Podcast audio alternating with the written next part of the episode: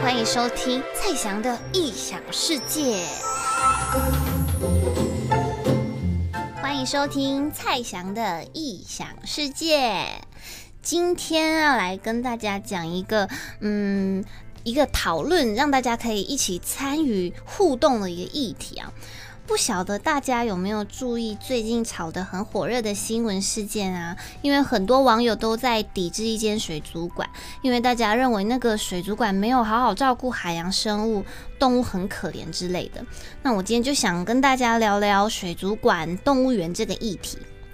最初，水族馆或动物园的设立就是希望达到寓教于乐的效果。世界那么大，所以想办法让国内的人可以看到世界各地稀奇的动物。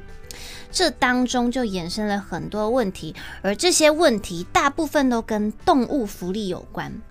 当初我们在读书的时候，动物福利这个科目所呃所占的学分不高，好像才三学分吧。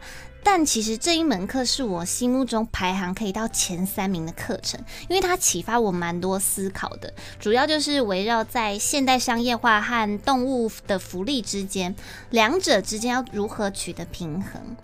台湾还有很多的动物园、水族馆，他们也会有负面的新闻，大部分都是民众针对动物福利的相关问题，嗯，例如空间太小、食物不多元、动物打架，或是动物冲撞笼子、鱼缸等等。就拿我之前在新竹动物园实习的时候，拿这个来当例子啊。我那一次是在整修前的最后一批实习生，所以他之后就要进行两年的整修。整修的部分，园方都是以动物福利为最高的准则。因为新竹动物园实在是太老旧，它真的老旧到很多的很多的园子是不适合动物居住的，可能太小、太窄、太矮，或者是不同物种混笼饲养。那动物园为了这些动物可以有更好的环境啊，他打算全部重建。今年暑假已经重新开馆了，但是目前新馆我还没有去过，所以我还没有办法跟大家分享我看到的食品的心得。所以我就先讲我当初在实习的时候，因为还没有开始重建，所以我们只能以现成的环境为动物增加可以做到的福利制度。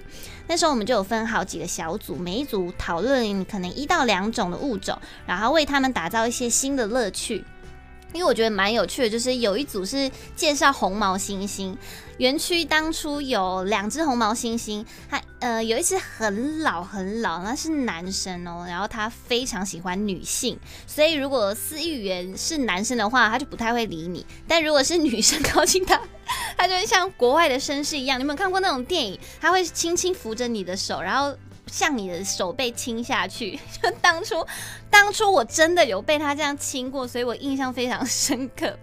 好，就是因为他很喜欢女生，所以那个队员就帮他制作了一本写真集，里面就是全球的美女，有黑头发的、金发的、直发、卷发、黄皮肤、白皮肤、黑皮肤。当然，我们这写真书的材质还要护贝起来哦，我们要让它可以保存久一点。我真的觉得超有趣的。所以，嗯、对于动物园或海生馆的动物来说啊，我们能做的就是尽量以原始的环境打造它的家，无论是温度、湿度、亮度，或是有些高智商的动物它需要玩乐的玩具，这些都要尽量提供给他们。但即使有了这些可调控的机制，他们还是失去了自由，这也是他们被剥夺的最大的动物福利。所以有一派的学者认为啊，是否该取消动物园和水族馆的设立，尤其是那些还要在呃表演啊来取悦人类的海豚、海豹、鸟类等等，这就是我们今天在讨论的议题啊，如何在设立与不设立之间做到平衡点。因为对于教育来说，动物园和水族馆的确是非常有意义的。但是，嗯，以动物的面相来说，蛮残忍的。那能否在这之中做到对双方都好的决策？我来举一些例子啊。嗯、美洲或非洲会把一部分的区域划为国家公园或者是动物保护区，它可以有效管理区域内的环境，而且人类也可以在里面观察野生动物。